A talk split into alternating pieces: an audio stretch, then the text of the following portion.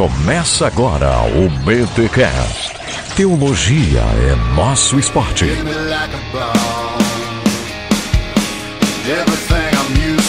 Muito bem, muito bem, muito bem. Começa mais um BTcast, o de número 56. Eu sou o Rodrigo Bibo de Aquino e quem sou eu? Para que o Deus de toda a terra se preocupe com meu nome, se preocupe com minha dor. Caraca, desenterrou essa, hein? Ah, Oficina G3 fazia tempo. É PG, o. PG, é só o PG parece. Só o PG? É, só o PG. Ele, carreira solo. Casting Crowns. É Casting Crown, cara. O Alex me apresentou, inclusive, lá na FLT. Aqui é o Mac e quem quer prestar culto antropocêntrico que vai pregar pra macaco? Nossa, cara, que horrível. eu quero entender isso aí, que eu não peguei ainda.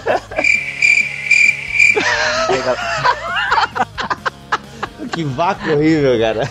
Aqui é o Alex e a abertura do Mac tirou toda a minha expectativa de ver ele como uma pessoa humana. Não, meu gente, que que é? Eu não sei qual foi a pior abertura. Eu cantando, o Mac enigmático e o Alex, tipo, na onda. Como vocês não entenderam assim, toda essa denúncia de cultos antropocêntricos, que hoje não se tem mais culto cristocêntrico? Tá, e por que pregar pra macaco? É, isso aí é uma revolta minha velada contra os revolucionistas. Hum, entendi, entendi. Saquei. Não, agora tá entendido. Pessoal, estamos aqui reunidos até que enfim o time completo de novo. Já estava com saudades de gravar com esses caras. E a gente está aqui para iniciar uma nova série, a série Antropos. Que na verdade não vai ser uma série como a gente tem, vai ser uma minissérie, digamos assim. Vai ser quase que uma série prelúdio, prequel para uma próxima série que a gente vai iniciar, que a gente já comentou aqui que é a série Seven, mas antes de nós iniciarmos a série Seven, vamos falar sobre os pecados capitais, é importante nós entendermos quem é o ser humano. E essa série também nasce da necessidade de que nós já tratamos muitos temas antropológicos aqui, como morte e imortalidade, na série Plenitude dos Tempos, a questão da ressurreição, tudo isso são temas ligados à antropologia teológica. Então, se fazia necessário nós criarmos uma série aqui que desse algumas introduções sobre quem é o ser humano à luz da Bíblia. E principalmente porque existem confusões ainda no meio cristão sobre imago Dei, né, imagem e semelhança, a questão do pecado, o que é o pecado, corpo e alma e espírito, cara, isso é uma confusão geral. Então essa série vai ter no mínimo três episódios. Então fique ligado porque começa agora a série Antropos. Se não se retratar, irá para a Inquisição. Eu recebi uma carta. Você renega o que escreveu? Você vai se retratar ou não?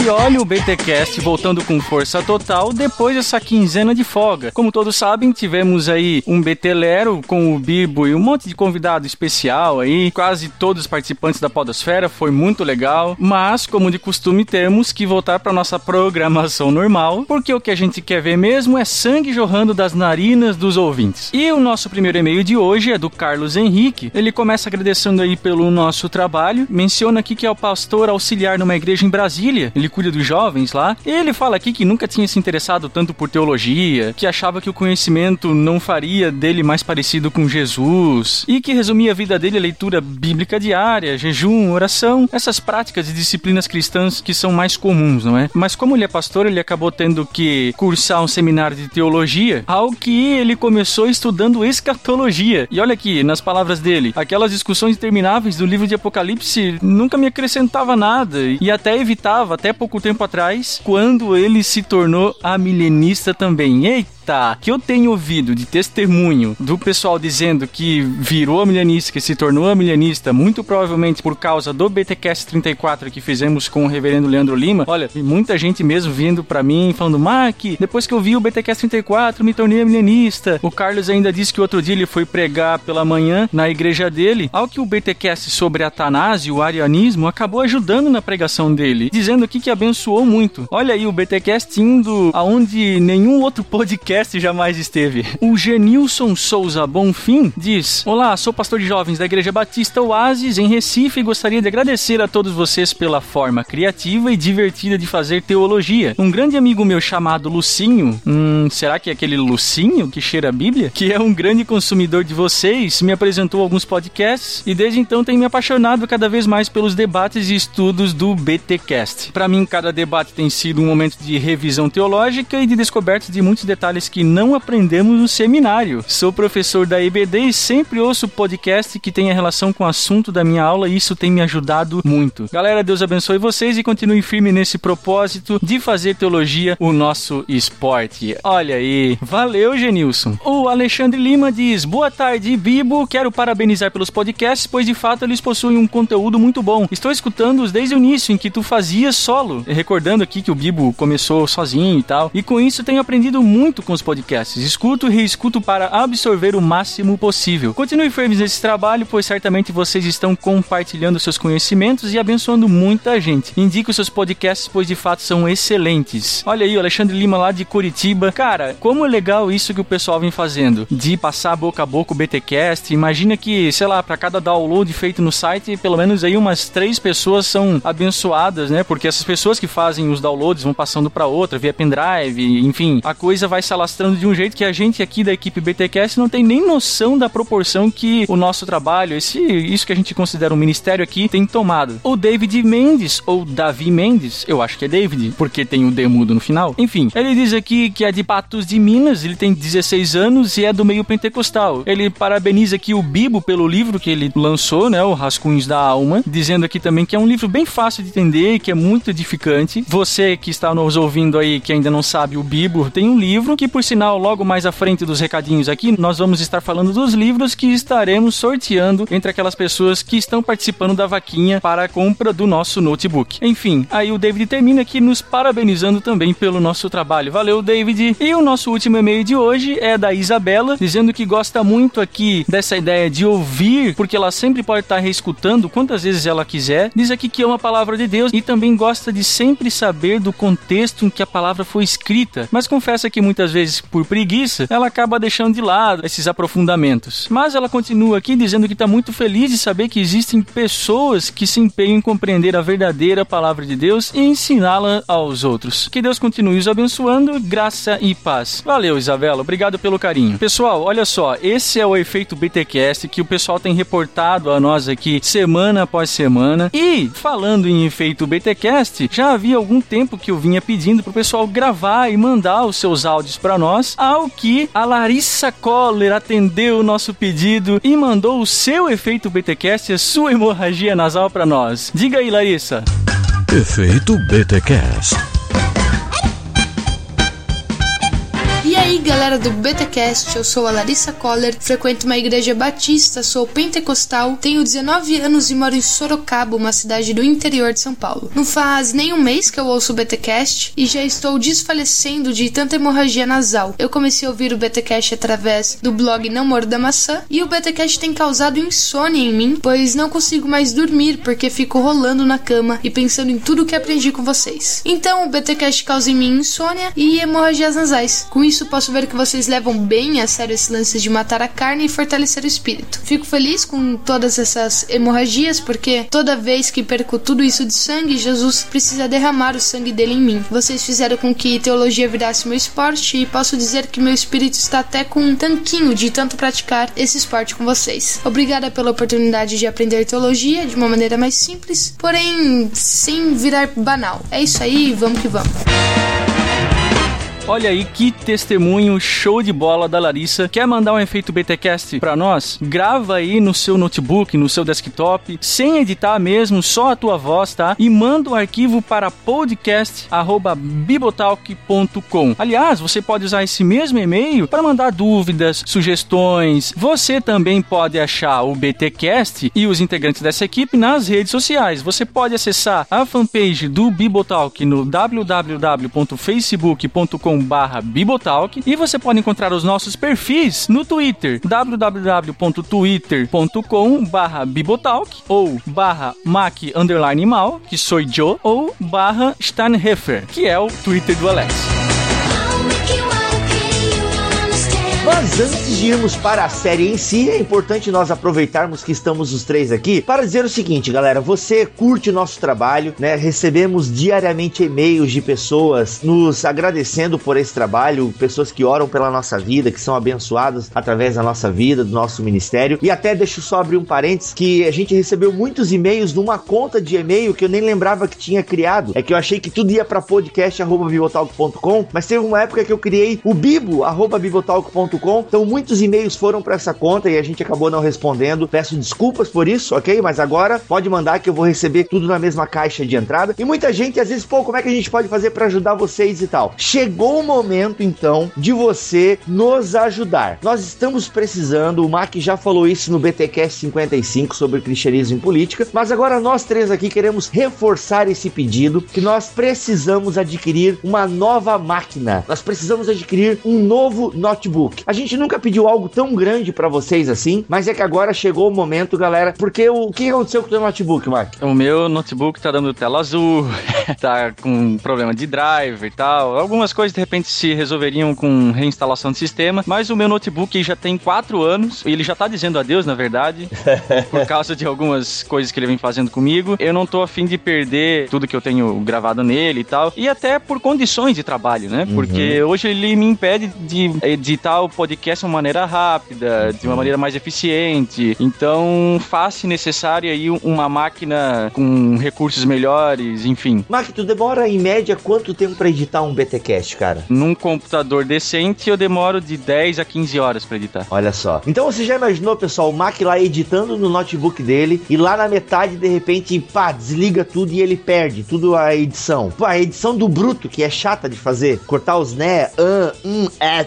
ok e tal. Cara, isso dá um trabalhão. Então assim, pessoal, nós já estamos, né, com essa campanha aí há uns 15 dias, já estamos recebendo altas doações. Então assim, é, quando eu digo altas doações é no sentido da gíria, mas também estamos recebendo altas doações no sentido pleno do termo mesmo. Olha, já recebemos doações de dois reais a 500 reais. Mas por que eu tô falando isso? Porque não importa o quanto você quer nos ajudar. Pô, será que eu dou só 10 reais? Doa, tem gente que tá doando 10 reais, nos ajuda. Ó, a máquina que a gente orçou mais ou menos é de 3,280, uma máquina show de bola, numa loja de confiança aqui em Joinville, com bastante tempo de garantia e uma máquina poderosa pro Mac poder estar então editando todo o BTcast nessa máquina. Então assim, ah, mas por que vocês não compram um desktop? Pode ser mais barato e vocês poderiam comprar uma super máquina, como alguém já sugeriu. Pessoal, nada como a mobilidade do notebook. Leva pro trabalho, leva para outro lugar, vai num retiro, pô, deu um tempo lá livre, pá, abre o notebook e vai para edição e tal. Então assim, o notebook dá uma mobilidade que é show de bola e a gente tem hoje boas máquinas. Então assim, pessoal, precisamos juntar essa grana, 3,287, alguma coisa assim, é o valor do notebook. A gente botou na campanha 3,500, mais 3,287 já resolve o nosso problema. Então nos ajude, não importe o quanto você pode doar, doe de coração porque esse dinheiro será muito bem empregado. Até quando vai ser a campanha? Gente, a gente quer resolver esse problema agora no mês de agosto, né? Então, se você puder nos ajudar, nos ajude.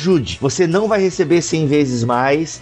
Deus não vai ser obrigado a te abençoar por causa disso. Mas Isso- a bênção está em melhor e dar do que receber, né? É verdade. Não, é claro, você tá abençoando um ministério que é sério, que a gente tá aí, né, pessoal? A gente, você já nos conhece ministerialmente falando e a gente quer continuar fazendo esse trabalho. E é claro, quer dizer então, se o Mac não conseguir ter um novo notebook, vocês vão parar? Claro que não. A princípio não, mas facilitaria pra caramba ter uma nova máquina. E assim, não chegamos na metade ainda das doações, mas estamos chegando. Então você que ainda não fez a sua doação, faça, porque ela será muito bem empregada, ok, galera? Então ajude o BTcast, tá aí a chance que você queria e agora tem de nos abençoar. E para aqueles que doarem qualquer valor, participando então da nossa vaquinha para comprar um notebook, nós sortearemos dois livros. Um dos livros é o do próprio Bibo, Rascunhos da Alma, e o outro é um livro, uma biografia de Huckmacher, Arte e Mente Cristã, do Laurel Gask, da editora Ultimato. Um livro também imperdível que fala deste pensador que ajudou a moldar a mente e a arte cristã no último século. Aí você vai poder cantar Eu leio Huckmacher. Doe e ganhe o livro. É, do, não, peraí, peraí, não é doe e ganhe, né? Doe e participe do sorteio.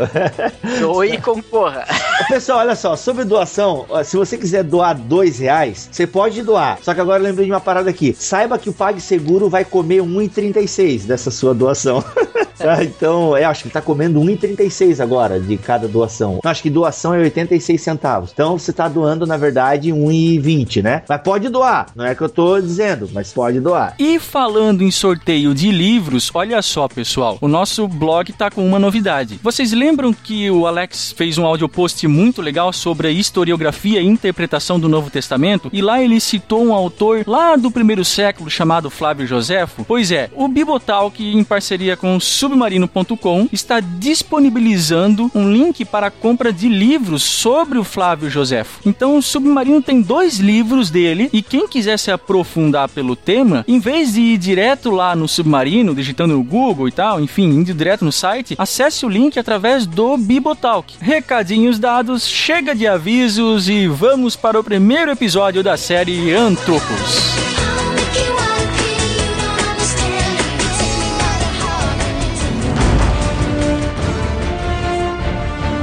Muito bem, a série Antropos então se propõe a mostrar um pouco a visão do homem à luz da Bíblia Sagrada. Mas antes da gente chegar propriamente na antropologia teológica, eu acho interessante nós só pincelarmos que a antropologia, enquanto disciplina da humanas, é também uma disciplina nova. Por mais que filósofos antigos, né, como a própria inscrição no templo de Delfos, que foi a base da filosofia socrática, né, conhece a ti mesmo, popularizada pelo filme Matrix, né? Então assim, já falava para o ser humano conhecer a si mesmo. Mas me parece que ao longo da história o ser humano vai se afastando um pouco dessa questão e vai se preocupando cada vez mais com os conhecimentos objetivos, ou seja, como fazer com que o mundo trabalhe para mim e cada vez conhecendo mais o próprio mundo e não conhecendo a si mesmo. Então é interessante a gente perceber que a antropologia enquanto disciplina científica, ela é uma disciplina nova, que vai surgir o que? A partir ali do iluminismo se começa a ter alguns lampejos, mas é uma disciplina que vai se estabelecer mesmo, acho que a partir do século XIX. Acho que É, sim. tem alguns pontos críticos dentro da antropologia, porque ela- depois de um tempo ela começou a ver o homem como um fim em si mesmo. Isso é uma Partiu- característica da modernidade, né? A modernidade começa a colocar o homem no centro, né? Começa a minimizar Deus na jogada. Acho que isso é uma tendência de como a disciplina da antropologia se definiu ao longo dos séculos, né? E como toda ciência, de uma maneira geral, também se definiu, afinal de contas, de uma idade média, onde a teologia era a rainha das ciências, para modernidade, onde a teologia é, inclusive, expulsa da universidade, né? Em Uhum. muitos países ela não figura mais dentro das universidades. Então, é- é- essa é a tendência também, a a antropologia substituindo a teologia como uma disciplina do espírito, né? Uhum. Ou seja, do espírito, não digo do Espírito Santo, do espírito humano, né? O Merval Rosa fala de que, no princípio, a preocupação da ciência estava apenas com as coisas externas, com o mundo Uhum. externo, com a descoberta das coisas chamadas físicas, O conhecimento objetivo, ele diz. conhecimento objetivo, e com Uhum. o tempo se passa a uma necessidade de observar as coisas internas. Uhum. Conhecimento Um- subjetivo. Conhecimento subjetivo. Então aí a tendência à psicologia, a tendência também à antropologia.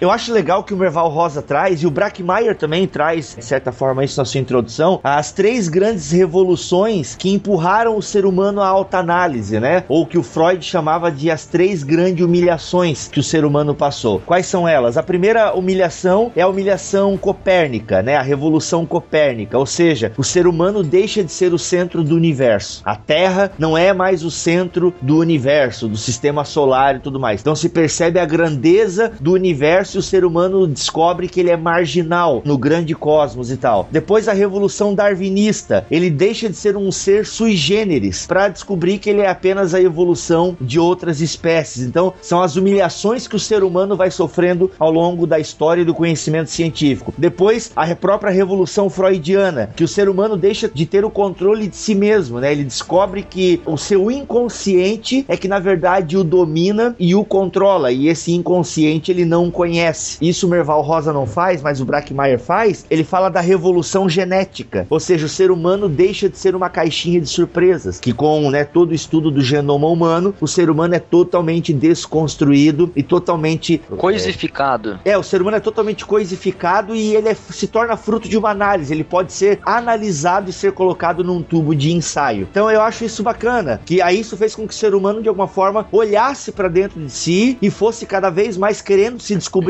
quem eu sou. As principais perguntas da humanidade: quem sou, da onde venho, para onde vou e qual o meu propósito. Só que assim, teologicamente só faz sentido se isso tudo fizer com que o homem se volte pra Deus, né, de alguma forma. Sim, é que daí tu já tá trazendo pra conversa a antropologia teológica. Teológica. Que é o que eu ia falar agora. E o bacana da antropologia teológica é que ela responde a todas as perguntas e inquietações da humanidade. Imagina que você tem uma criação e dentro dessa criação você tem o homem. Parece que ele é um ponto central, um ponto especial de Deus dentro dela, né? Deus tem um propósito para essa criação. A gente sabe, a gente vai ver isso talvez com mais calma daqui em diante, que chega um momento que o homem cai e o homem necessita de uma salvação, ele é destinatário de uma mensagem. E aí eu entendo que a antropologia bíblica, pelo menos, faz com que a gente entenda quem é esse destinatário da mensagem. Por que, que ele é destinatário? Por que, que ele precisa dessa mensagem? O que, que constitui o homem? O que, que faz com que o homem precise dessa atenção especial de Deus? Ele faz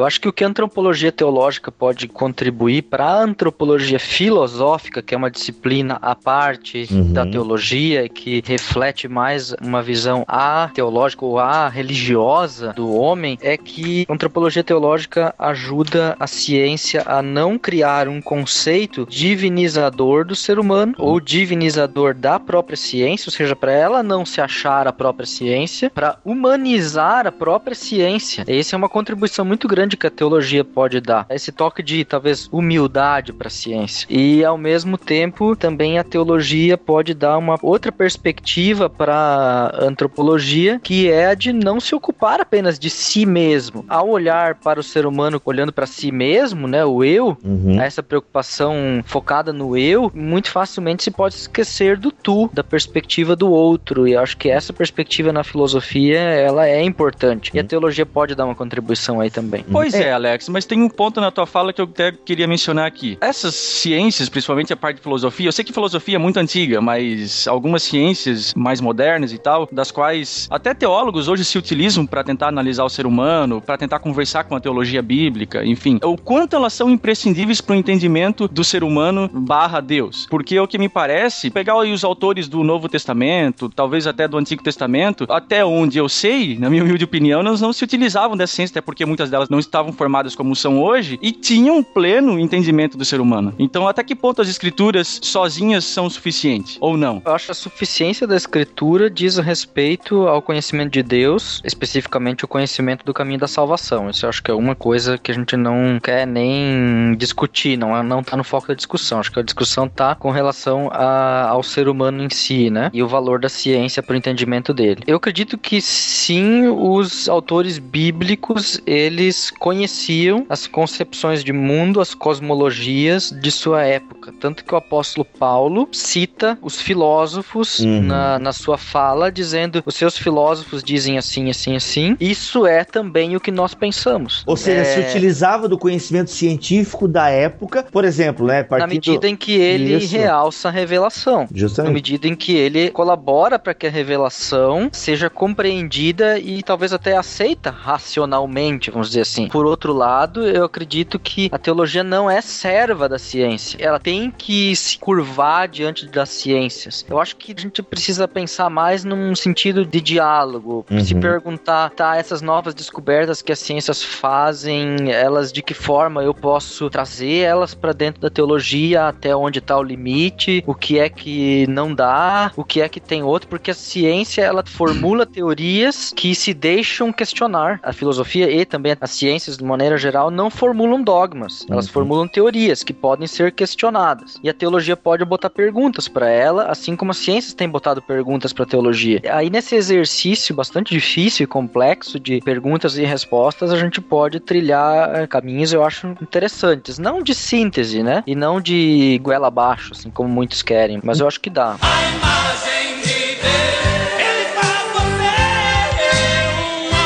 Eu acho interessante o seguinte, por exemplo, a antropologia empírica, né? O Alex falou de antropologia filosófica. Então a gente pode dividir mais ou menos assim, antropologia empírica, que é aquela onde os pesquisadores vão mesmo visitar outros povos, outras maneiras de se viver, porque eu acho legal isso, entende? Essa antropologia empírica que vai mesmo no seio de uma comunidade ou determinada tribo, povo, enfim. Eu acho que isso soma, por exemplo, na teologia missiológica, no fazer missão. A antropologia, assim como a sociologia, podem ser ferramentas que a teologia se utiliza para ser relevante para o hoje. Nesse sentido, eu acho que as outras ciências prestam um grande favor à teologia. Assim como a antropologia filosófica, né, o ser humano nas suas indagações, porque assim, a teologia corre um grande risco de responder perguntas que não estão sendo feitas. E se ela está ligada, não digo ligada, mas antenada na antropologia empírica, ou seja, conhecendo os outros povos, sabendo o que é cultura, entende? Isso tudo ajuda na produção teológica, na missiologia, ou na antropologia filosófica, que vai levantar as perguntas do nosso tempo. Eu acho isso interessante. Mostra, né, as facetas do ser humano, porque eu sei que é uma característica pós-moderna isso, mas é interessante que o ser humano não tem uma cara, um rótulo, entende? E quem vai desvendar ou procurar entender, desvendar acho que não é a palavra certa no contexto de pós-modernidade, mas quem vai procurar entender o ser humano na sua complexidade são as demais ciências. E eu penso que isso pode ser como um suporte, não sei se é a palavra, porque o suporte é a palavra de Deus, mas pode ser um caminho, podem ser um apoio para a teologia estar tá entendendo o ser humano da sua época, entende? E É. nesse sentido eu acho legal. É, só vale lembrar que dentro da antropologia teológica, a, a grande questão é a entrada do pecado. E esse pecado, na medida que ele atinge todas as esferas do ser humano, ele também vai atingir as esferas de pensamento e raciocínio dele. Não, as ciências dentro da visão teológica é manchada, né? Exatamente. A produção humana é manchada pelo pecado. É justamente aí que eu disse que é a contribuição da teologia para o pensamento científico. Porque senão o pensamento científico vai achar que é tão bom e tão divino e tão poderoso que vai esquecer que ele também é manchado pelo pecado e que ele também está propenso ao erro. Ou, né, numa visão pós-moderna também. É que eu tô falando muito pós-modernidade porque eu tô lendo um livro de pós-modernidade. Existe ao mesmo tempo pessimismo antropológico e o triunfalismo antropológico, né? Então, mas existe também esse lado do, pessimismo que o ser humano tá caminhando a passos largos para a própria destruição e aquela coisa toda, né? Essa visão meio pessimista do mundo, que o mundo está, é, de certa forma, assim, está se acabando e o ser humano é assim mesmo. E é legal que ao mesmo tempo que a antropologia teológica, ela é pessimista no sentido de que ela reconhece o elemento pecado, ela também tem o remédio. E a gente vai falar disso no segundo, no terceiro episódio, que é a questão da entrada do pecado no mundo. Mostra que o homem é passivo de redenção, né? Justamente, porque fala do remédio também. E a gente vai entrar bastante nisso no terceiro episódio, que já vai ser também a introdução, o primeiro episódio da série Seven. A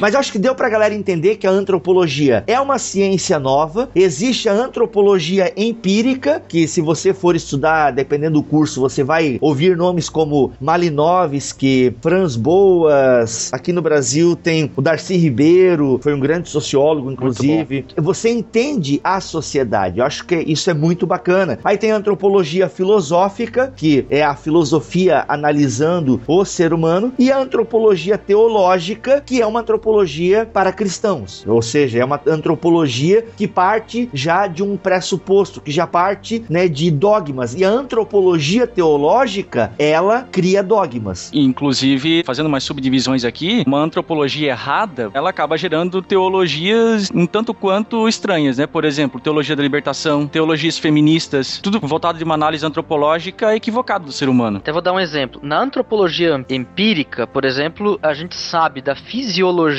do ser humano, que o coração serve como uma espécie de bomba para bombear o sangue dentro do corpo, que o rim serve para filtrar o sangue, etc. Tudo isso vem de conhecimento da medicina. A Bíblia fala de coração e de rim num outro sentido. Uhum. Então não dá para simplesmente agora simplesmente dizer assim, a Bíblia está completamente errada, chuta, joga fora porque ela não entende nada de fisiologia humana. A ideia que o escritor bíblico fazia de coração e de rim há 3 mil anos atrás é completamente diferente da que que hoje nós temos a partir de uma antropologia empírica. No entanto, a gente precisa traduzir o que o autor bíblico queria dizer na época com esses termos antropológicos para uma linguagem moderna. Isso não tira a verdade teológica da Bíblia. Só a gente tem uma necessidade de traduzir ela para um mundo que entende o corpo humano de uma forma bem diferente. Isso acaba denunciando aí a antropologia moderna, pelo menos, da necessidade de fazer tudo inteligível, de uma racionalização das coisas que, ao tentar aplicar algumas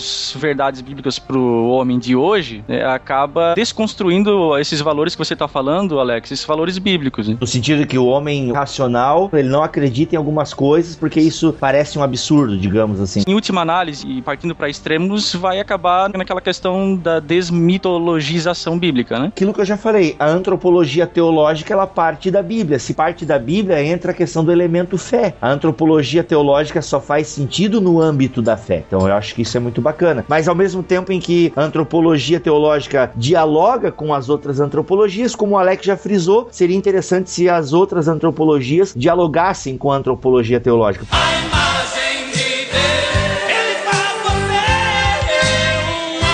Por exemplo, assim, ó, a questão do grande problema antropológico, né? O Kant ele coloca lá, ele colocou os seguintes problemas filosóficos: o que podemos conhecer, o que devemos fazer, o que podemos esperar e o que é o homem, que é o grande problema antropológico. E segundo o próprio Kant, todos os problemas filosóficos se reduzem ao antropológico. E o que é legal e pode parecer até simplista ou até arrogância por parte da teologia antropológica é que enquanto a filosofia está há muitos anos, né, desde Sócrates, se perguntando quem é o homem, me parece que a antropologia teológica conhece essas respostas e não tem mais tanto como tarefa procurar essas respostas, mas fazer com que essas respostas já contidas no livro sagrado façam sentidos para nós hoje. Tipo no sentido assim, ó, nós não estamos mais procurando essas respostas, porque em última análise nós já as temos na Bíblia Sagrada. O desafio da antropologia teológica não é a busca por respostas, mas é o sentido dessa resposta para o homem hoje. Eu concordo Exatamente. contigo, porque não faz sentido eu ter uma, uma necessidade de redenção se eu não tiver também nas páginas das escrituras dizendo quem é essa pessoa. Então as escrituras sim diz quem é o ser humano e por que ele precisa e, e quais as consequências da sua queda e tudo mais. Então é claro que talvez aqui não vai abordar uma questão como nada a Bíblia faz, abordar a questão de uma maneira exaustiva que vai responder todas as perguntas, todas as nuances da questão. Isso ela não vai fazer, até mesmo na questão da salvação, que é o tema principal da palavra de Deus. Mas ela diz sim, ela diz com todas as palavras. É claro que entra o que o Alex falou, que algumas coisas a gente precisa contextualizar, mas sim, está lá com todas as letras. Então, assim, eu acho que para encerrar esse primeiro bloco, dá pra gente dizer o seguinte: até Tiago Ibrahim tuita essa. A antropologia cristã confere sentido ao ser humano. Raciocínio racional. Nossa,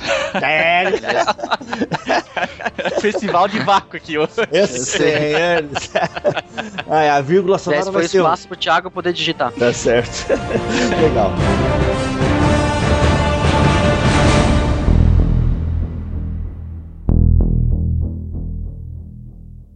Origem do ser humano é uma resposta que a ciência dá, de certa forma, enquanto teoria, e a antropologia teológica também possui a sua teoria da origem do ser humano. O Merval Rosa ele traz três doutrinas, né, ou três hipóteses que são aplicadas ao longo da história para a origem do ser humano. A origem mítica, que é que a gente encontra, né, nos mitos gregos, nos mitos babilônicos. Existe a resposta científica, né, pautada em todo o processo evolutivo, e existe a resposta bíblica, que daí tem a questão criacionista. E a gente não vai entrar em detalhes sobre a origem do ser humano, pessoal, porque nós faremos um BTcast sobre Gênesis 1, ok? Aguarde, a gente não sabe quando, mas já conversamos com o pessoal, né? O Wilson Porte, que veio aqui falar sobre aconselhamento pastoral, gosta muito desse tema e a gente vai falar então sobre Gênesis 1. Então não vamos nos aprofundar aqui nessa questão da origem do ser humano. Mas ser eu de foice. Vai ser briga de foice. Eu, Alex versus o mundo, né? Mas tudo bem. Mais ou menos por aí, né? Mais ou menos por aí, né, Alex? Nós Mas vamos achar mais algum bem liberal, assim, que pensa pior do que a gente pra. Olha, se o Pô, será que tem aí dentro da podosfera cristã? Não sei, vamos ver. Aí, o pessoal acha que a gente é liberal, Alex. Aí depois que o Iago fica enchendo o saco de vocês lá no, no Twitter, vocês ficam reclamando. né? Não, é que a gente não é liberal, mas a gente vai mostrar isso em Gênesis 1, deixa quieto, A ok? gente não é liberal, mas a gente toma cerveja deles, né? Eu, no caso, é água, tá, Alex? Desculpa, eu, Eu, sou também Assembleia. tomo água, mas a É? cerveja é só pra, É assim, só pra não perder a piada. mesa do bar e tal, aquela coisa, aquela comunhão dos pecadores, né? Mas enfim, a gente dá umas bicadinhas lá, mas. Porque, cara, é- tem mais preconceito aí do que. Enfim, eu não vamos entrar nesse assunto. Aí é o seguinte, pessoal, a gente não vai entrar então aqui em discussões. Mas o que eu acho legal na antropologia teológica é dizer o seguinte: que o ser humano foi criado a partir do caos, Deus faz a sua criação. E ao dizer que o ser humano tem origem em Deus, dá uma certa segurança ao ser humano. E nesse sentido eu acho muito confortável o que a antropologia teológica faz com o ser humano, é que ela diz o seguinte: tu não veio do vácuo, tu não veio do caos, tu não é um acidente de percurso, tu veio de um criador, né, de um design inteligente, digamos assim, de alguém que te projetou. E com essa visão do projetista, eu acho legal porque quando a antropologia teológica afirma que o ser humano foi criado e projetado por Deus, isso confere também ao ser humano propósito. Nesse sentido, eu acho muito legal como uma coisa vai puxando a outra. Deus não criou o ser humano e o colocou num planeta Terra para ficar ali no planeta Terra. Não, quando eu digo que o ser humano veio de Deus, eu tô vendo o testemunho de Jeová agora, na casa do meu vizinho. Massa, eu moro em apartamento. Show. Voltando aqui. Eu acho legal que a antropologia teológica ela amarra, porque se ela diz que o ser humano veio de Deus, isso também dá um propósito ao ser humano, porque Deus não colocou o ser humano para ficar coçando o saco pela terra, entendeu? Não, ele confere propósito ao ser humano. E nesse sentido eu acho muito legal. Propósito e, e a necessidade desse mesmo ser humano se relacionar com o próprio Deus. Não é uma concepção Sim. deísta, é uma concepção teísta. Só quis trazer essa questão da origem porque o ser humano precisa saber da onde ele veio. E a teologia antropológica, ela dá essa resposta. E aí, ligado ao que tu falou, Mac, a gente pode entrar no segundo conceito, que é da imago Dei. A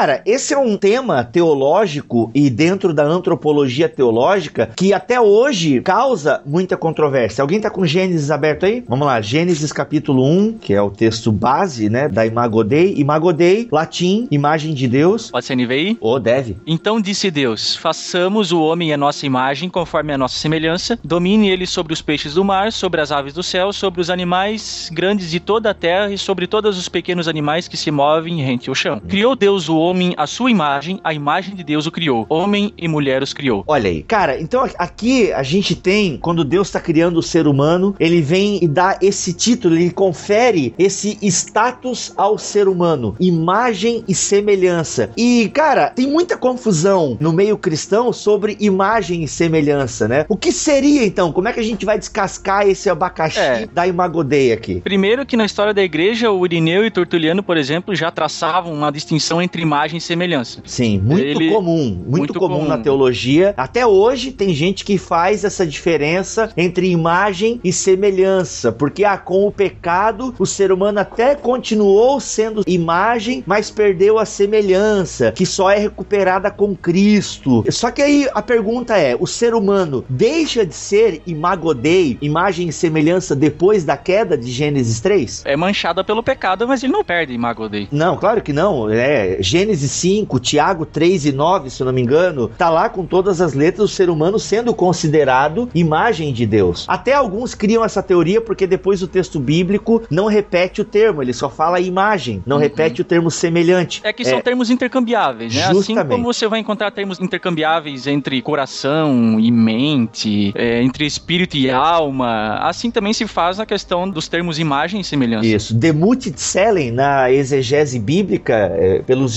estudiosos, geralmente são consideradas então como intercambiáveis, como sinônimos. E muita gente quer espiritualizar, não, porque imagem é isso. E a gente não vai entrar aqui em contexto histórico. Até tem um livro muito bom de antropologia teológica do Batista Mondan, História, Problemas e Perspectivas, da editora Paulinas. Nem é mais editado, infelizmente. Você vai achar no máximo na estante virtual. Mas aqui, cara, ele tem um capítulo inteirinho sobre a Imago Dei ao longo da história. Então vai trazendo desde a patrística até os dias de hoje como a Imago Dei ela é entendida. Se você quiser, eu estou colocando este capítulo então para você dar uma olhada aqui no post, ok? Você consegue fazer o download então desse capítulo do Antropologia Teológica do Batista Mondan, se você quiser explorar um pouco mais esse assunto. Mas tem muito isso na história, né? Essa separação. E não existe separação exegeticamente falando. Demut e Tselen são sinônimos. A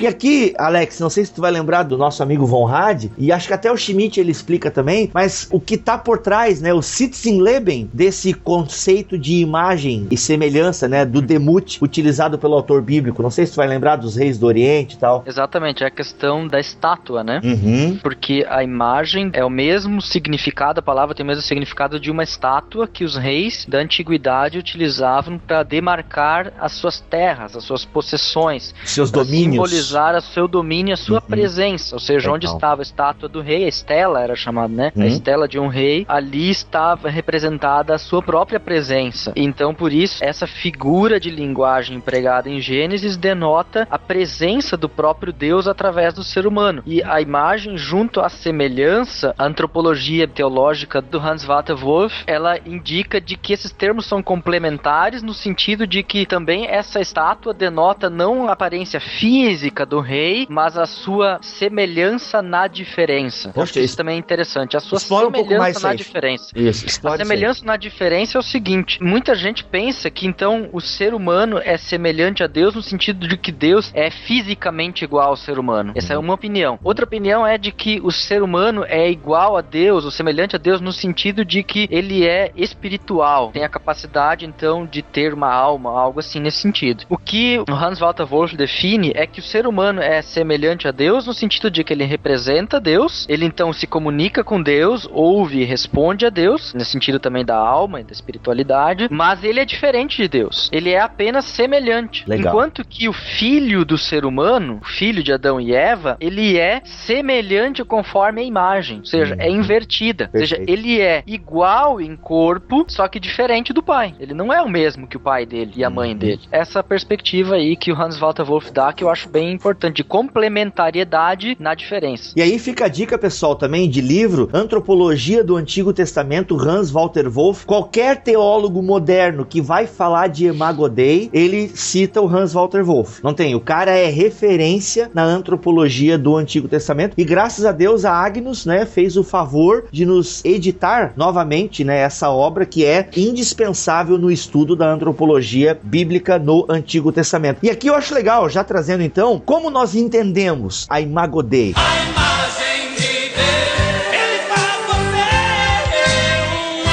Primeiro, ela é o que distingue o ser humano das demais criaturas de Deus. Se também é dito aos peixes, né, para se multiplicar e povoar o mar, aquela coisa toda, somente ao ser humano é dito: domine ele sobre os peixes do mar, sobre as aves, né, sobre os animais que ele caça, que ele come, sobre toda a terra. Somente ao ser humano é dado esse mandado cultural, né, da preservação do meio em que ele vive. Eu acho isso, cara, fantástico, porque ao invés de nós ficarmos espiritualizando, aquilo até alguns dizem, ah, porque Imago Dei é a capacidade do ser humano se relacionar com Deus. Tá certo, claro que é isso, né? O ser humano é um ser espiritual, isso é por causa da Imago Dei. Sim, pode ser, é o que distingue o ser humano, mas não é só isso, né? Dizer que o ser humano é imagem e semelhança de Deus tá ligado diretamente ao seu propósito no mundo. Tanto é que nesse capítulo o Hans Walter Wolff vai colocar como administrador do mundo. Eu acho, Bibo e Alex, que um ponto de partida também para uma análise dessa imagem de Deus. Depois da queda, o que que ele perde? Não perde toda a imagem de Deus, a imago Dei, como a gente falou aqui, Uhum. mas o que que é manchado na imagem de Deus após a queda? Eu acho que daí é um ponto de partida para dizer, bom, se ele perde isso, é sinal de que antes disso a imago Dei era completa, uma imago Dei plena. Porque do meu ponto de vista, uma das coisas que é manchada, na verdade, é a questão da justiça original do ser humano Sim. criado antes da queda. O Adão não era moralmente neutro, porque Pelágio dizia que Adão era moralmente neutro. Ele não era moralmente neutro. Se ele foi para um estado de queda que é pior do que o anterior, então implica que o estado anterior é um estado santo. Sim, Então- claro. Então essa santidade inicial que Adão tinha faz parte da imago Dei. Ah, o contato direto a Deus, o acesso sem mediador a Deus, tudo isso foram perdas, né? Eu tô dizendo isso pra gente não polarizar a imagem de Deus num só ponto. Ah, ninguém tá aqui dizendo isso, né? Mas as Uhum, pessoas sim. dizem isso. É, ah, a imagem de Deus é isso. Não, a imagem de Deus refere, que nem o Alex mencionou agora há pouco, que era parecido com Deus de forma física. Não. A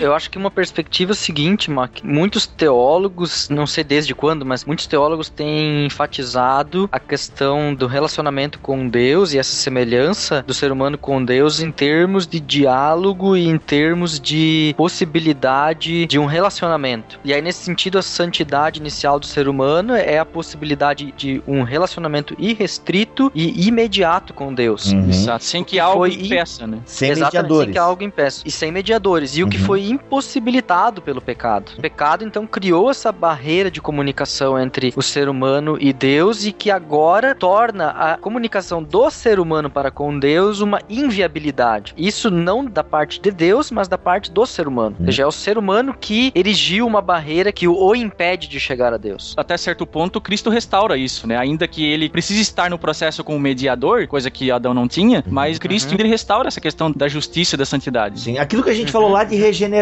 ou seja, eu com o pecado o ser humano perde aquela disposição interna da busca a Deus, né, do se relacionar com Deus. Uma perca da imago Dei, por exemplo, com o pecado é a questão da dependência que o ser humano tem de Deus. Eu acho que esse é um grande fator. O Klaus Westermann, teólogo do AT, vai dizer que o ser humano foi programado para Deus. Com o pecado, ele luta contra essa programação, entende? E com a restauração em Cristo, ele volta a cumprir o seu papel, ou seja, ele é programado para Deus, então ele passa a viver novamente para Deus, daí com um relacionamento com Deus. E ele começa a ter uma disposição interna após a regeneração, como a gente já explicou lá na, acho que o BTcast 14, ele passa a ter essa disposição em querer novamente se relacionar com o seu criador. Então, a- a- o pecado ele fere a imago Dei no sentido de que quer tornar o ser humano independente. Paulo usa uma linguagem muito simples e fácil de entender. Na criação original, o ser humano era amigo de Deus. Uhum. A partir do pecado, ele passou a ser inimigo de Deus, no sentido de que partia do ser humano a inimizade em relação a Deus. Uhum. Cristo elimina essa inimizade, de forma que através de Cristo nós somos feitos de novo amigos Uhum. de Deus. Acho que essa perspectiva da amizade não abarca toda a verdade antropológica e soteriológica, mas ela ajuda a entender. A imagem de Deus,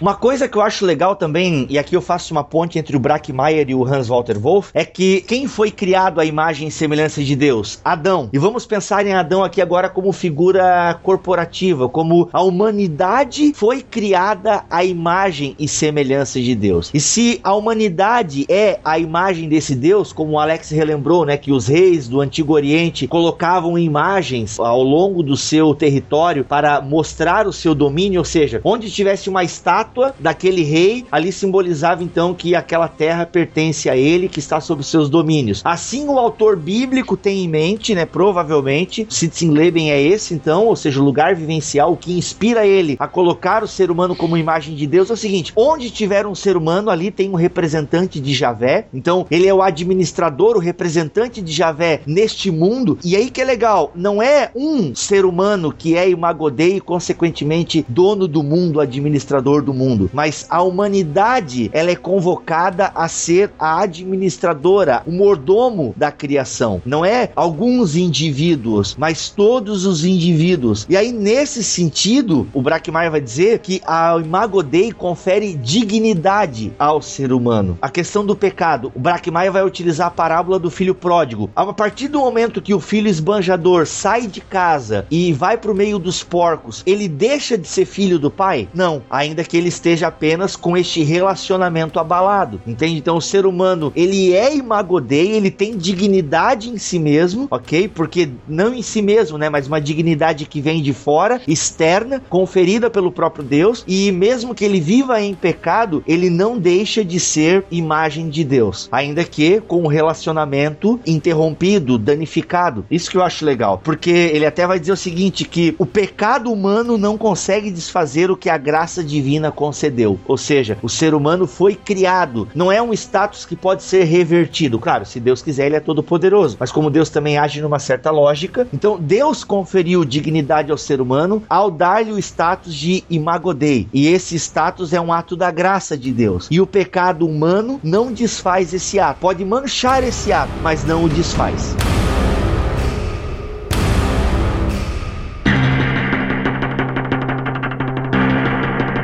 Interessante, Bibo, é a perspectiva do Salmo 8 a esse respeito. Olha aí, manda bala. Porque o Salmo 8, ele pergunta quase que retoricamente, que é o homem que dele te lembres e o filho do homem que o visites? Isso ele tá anteriormente citando Deus e a majestade de suas obras, etc. E aí ele diz no versículo 5, fizeste-o, no entanto, por um pouco menor do que Deus e de glória, de honra o coroaste. Uhum. A versão hebraica fala, fizeste um pouco menor que Elohim. Elohim, o termo hebraico para Deus ou deuses. Uhum. Acho que a Almeida mais antiga fala em anjos, né? A perspectiva aqui é realmente assim: seres celestiais. Se pegarmos as criaturas celestiais e as criaturas materiais, o ser humano está numa escala como a mais top das criaturas materiais. A coroa Só- da criação. Exato, só abaixo das criaturas celestiais, do mundo espiritual nesse Uhum. sentido. Então, o ser humano, ele é colocado lá no alto, ou seja, menor do que Deus, e é interessante, de glória e honra o coroaste. A glória de Deus, que a Bíblia fala que Deus não divide a sua glória com ninguém, Deus aqui diz, né, o Salmo diz que Deus dividiu a sua glória, coroaste o ser humano com glória e honra. Uhum. Só Deus pode fazer isso. Até o ser porque- humano não pode se glorificar e se honrar a si mesmo, mas Deus pode glorificar o ser humano. Afinal de contas, é dele toda a honra e toda a glória. Até porque, apesar disso, o próprio ser humano, investido dessa glória e desse poder, dessa coroação, retornaria essa mesma glória a Deus. Exatamente, essa é a perspectiva. Porque a perspectiva, então, nos versículos 6 e 7 é o do cuidado, o domínio sobre as obras das mãos de Deus e onde os seus pés pisam. Então, todas as coisas criadas, as coisas que estão inferiores a ele, são colocadas a ele como domínio. O problema é, como Eugen Driverman citou, esses são versículos muito mal interpretados. Sim. Porque eles justificaram toda espécie de agressões e toda espécie de mau uso das coisas criadas por Deus. Uhum. O Bacon, não né, deveria pa- ser assim. A partir do Chico Toicinho, lá daquele filósofo, que até Francis partiu. de- Bacon, é. É, o Chico Toicinho. Bazinga!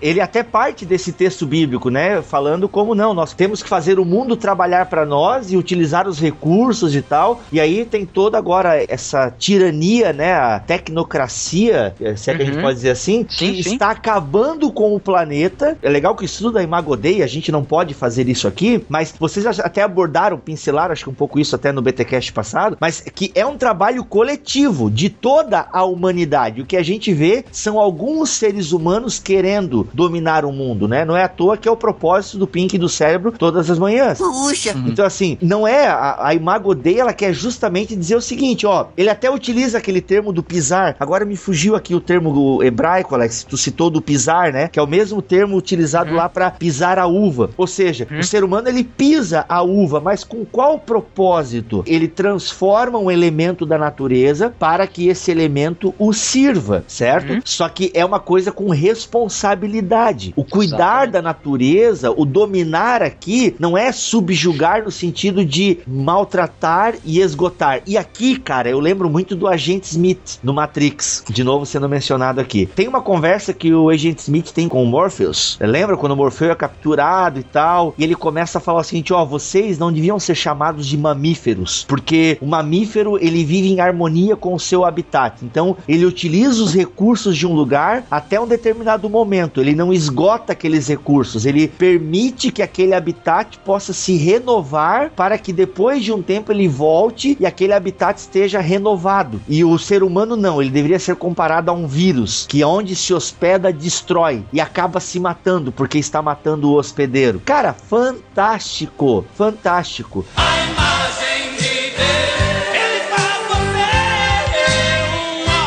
Aí, cara, aí é interessante fazer a seguinte leitura. Uma leitura que considera a teologia da criação acima da teologia do pecado faz esse tipo de coisa. Mas mais. até funciona se você levar em consideração que a queda afetou o fato a leitura homem- bíblica do povo. Exato, e afetou a- a- o cuidado que o homem deveria ter com a criação. Exatamente isso que eu queria dizer. O ser humano pensa que ele é a coroa da criação e o tudo da criação, sem considerar que ele está sob a influência do pecado. Acho que esse é o problema das ciências, de uma maneira geral, da filosofia, da antropologia, da técnica, de uma maneira geral, achando que eu sou tão bom, tão perfeito e tão tudo que eu posso fazer o que eu quiser. E se nós bem planejarmos, nós faremos uma torre que alcance os céus para tornar o nosso nome conhecido, Gênesis 11. Síndrome da Torre de Babel, perfeito. Exatamente. Legal. E- Então, é legal que o estudo da Imago Dei, cara, traz todas essas questões, né, à baila. Cara, o cuidado com o ser humano, por exemplo, a partir do momento que um ser humano escraviza outro ser humano, está ferindo a Imago Dei. Porque a Imago Dei nivela a humanidade. O caráter de imagem e semelhança de Deus conferido a Adão, né, ou a Adão, a humanidade, confere igualdade. Então a gente percebe o seguinte, pegando o gancho que vocês falaram aí. Claro que o ser humano está interpretando errado e está fazendo errado porque é manchado pelo pecado. E aí vem a igreja. E aqui eu trago uma frase de um professor, que foi também do Alex, o Euler, que em bioética ele citava muito isso, né?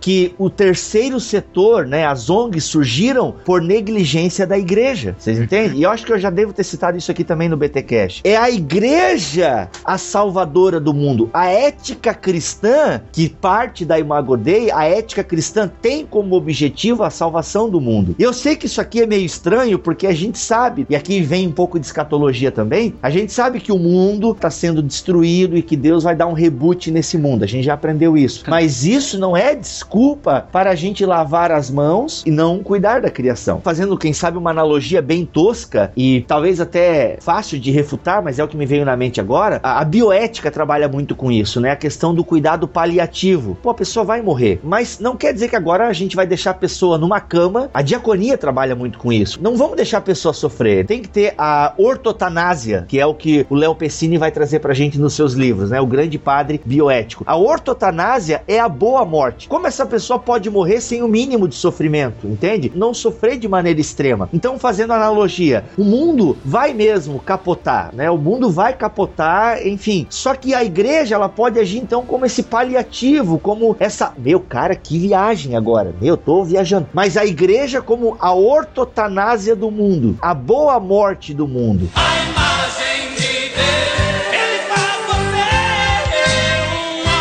Não é porque o mundo vai degringolar que a gente vai deixar o mundo agora ficar se batendo e eu não vou mais cuidar da natureza, eu não vou mais cuidar do meu semelhante. Cara, aqui eu cito Carlos Bezerra Júnior. Esse cara, ele é um deputado cristão que tá lutando contra a escravidão em São Paulo. Eu não sei se vocês acompanham ele nas redes sociais. Cara, parabéns, batendo palmas para esse político cristão que tá lutando pela dignidade de pessoas que são escravizadas pelo seu semelhante. Cara, parabéns, Carlos Bezerra, sabe? Porque que trabalho fantástico. E aí, se ele fosse viver agora numa desilusão, não, o ser humano é assim mesmo, o ser humano é pecador, adora escravizar o outro, whatever, dane-se. Não, tá lá lutando, cara. Isso entende? seria um correto entendimento da Imago Dei e do fato de que a igreja ou o cristão é chamada para redimir as coisas, né? Show. Então, ele vai redimir na questão dos relacionamentos interraciais, se lutar contra o racismo. Uhum. Porque tanto o negro como o branco, ou seja lá qual for a cor de pele,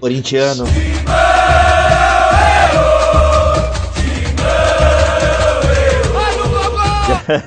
Mas então um cristão ele é chamado a redimir aspectos culturais. Esse sim, Bibo, acho que tu deu um bom exemplo de como seria o ser humano resgatar um conceito verdadeiro e bíblico do que é ser imagem de Deus, que ele consegue isso até certo ponto em Cristo. Olha só como a gente consegue amarrar as coisas de maneira gostosa aqui, né? O ser humano com o pecado foi emancipado. Quando ele tem Jesus e essa imago Dei entra em processo de restauração, ele volta então a se relacionar com Deus. E aí esse processo de restauração não pode ficar só no relacionamento do ser humano com Deus. Ele deve abranger todas as facetas, todas as temáticas, todos os universos do ser humano. Então é do ser humano com o seu semelhante, é do ser humano com o seu habitat. Cara, isso é fantástico. É por isso Exato. que a igreja, ela tem esse poder e esse dever de restaurar o mundo com Deus. E aqui até eu trago a ideia de uma ética planetária, que eu li num texto do meu professor, o professor Neivaldo, né? Ele fala sobre a ética planetária. A gente não pode falar mais de uma ética antropocêntrica, não. Hoje em dia você tem que falar de uma ética planetária. E aí a ética cristã, ela deve ser permeada por essa noção do cosmos, né? Por essa noção do universo. Meu, olha só que coisa linda. Entender o que é ser imagem e semelhança de Deus é justamente como o Mac falou, redimir o mundo. É você que vai fazer isso? Não, é o povo, é o ser humano e nesse sentido o ser humano cristão. Eu não sei o que você vai fazer para que isso aconteça. Eu não sei qual é o seu papel nessa engrenagem. Eu não sei qual é o seu papel naquilo que Deus está fazendo no mundo. Mas você tem que descobrir, porque isso é viver plenamente a Imago Dei. E dentro Tchau. dessa. Passa a régua. e dentro dessa ética planetária, até o marciano é devido ao nosso respeito. Sim, claro, se ele existir, temos que falar de Jesus pro cara. Afinal, como eu disse no Twitter, em relação a ETs, eu sou agnóstico. A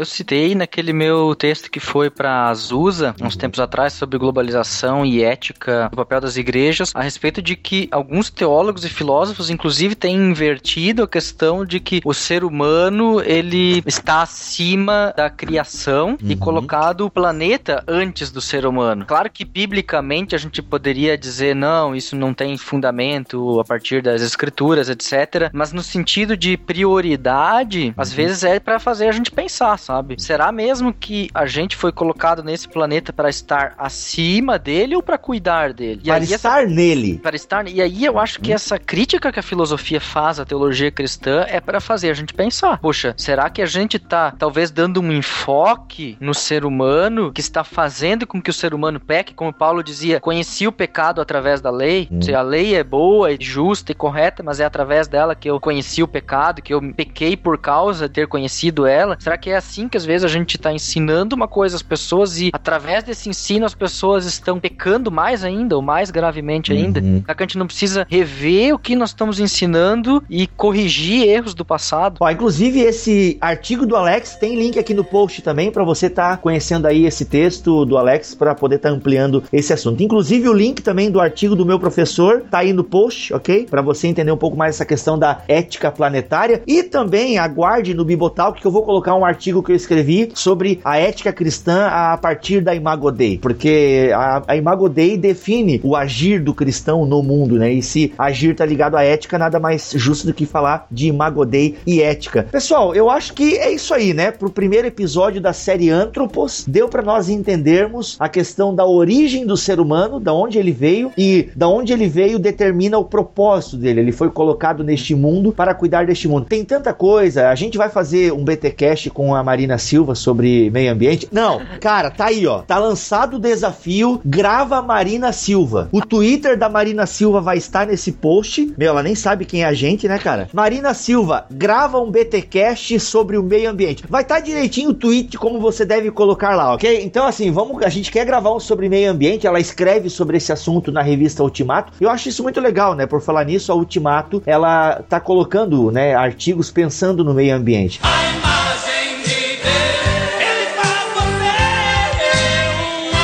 Uma vez eu preguei numa vigília sobre essa necessidade, né, da igreja, meio ambiente e tal. Depois que acabou a vigília, o irmão veio falar assim: tá, irmão, onde é que tá a árvore pra eu abraçar aí e tal? Tipo, as pessoas ridicularizam Zoam, e tal, né? é, zoam porque não entendem, cara, sabe? E assim, cara, tem tanta coisa, sabe? Tantas ações na sua comunidade local. Aqui eu tenho que fazer menção ao grupo Intervenção, que é de uma igreja aqui de Joinville, que eu não posso falar o nome porque é uma igreja que, enfim, né? Mas quem sabe? É o grupo Intervenção Ur- Urbana. É um grupo de jovens religiosos, né? Um grupo de jovens cristãos que vão aí, cara, fazer intervenção urbana. Ajudam ONGs aqui da cidade e não estão lá pra falar do evangelho, cara. Vão lá, a gente precisa quebrar uma casa. A galera se reúne, vai lá e demole a casa. Ah, eles organizaram uma festa junina. Os jovens da igreja ajudaram na organização. Sabe, estão lá, estão ajudando a comunidade, sem ficar eh, ai, enfiando o evangelho ou fazendo assistência social como isca pro evangelismo. Cara, que coisa feia. E aí, cara, aí arrecadar lixo,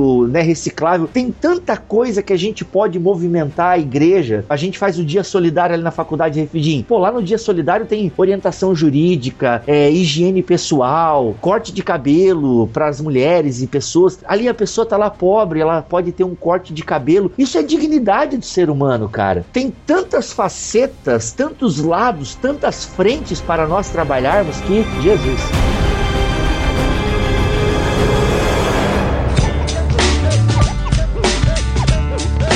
Ficando por aqui então, né? Eu sou o Rodrigo Bibo de Aquino e eu sou homem, porque homem é homem, menino é menino e por aí vai. Macaco é macaco. Isso.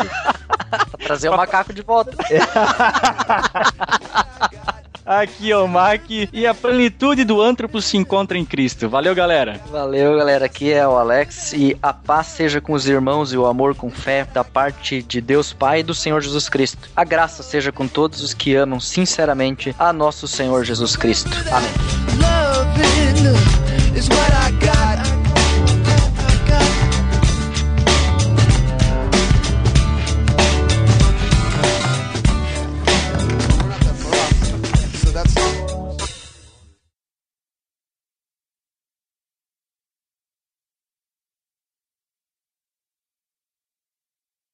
Ô, mano, Ah, putz, velho, eu pedi carta de emancipação quando eu tinha 17 anos. sério?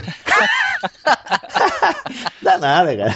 Isso quer dizer que você se rebelou contra seu pai? Não, certo foi porque tu teve que viajar a algum lugar assim, teus pais. Eu, eu não quero me responsabilizar pela morte desse bicho aí. Pode ir. Era por causa da faculdade, né? Ah, é? Olha. Era para eu poder fazer parte de uma associação de alunos, a diretoria da associação de alunos, lá precisava ser maior de idade na época, e na época maior de idade era 21, antes do novo Código Civil. Ah, legal. Para esses fins, aí tive que fazer emancipação.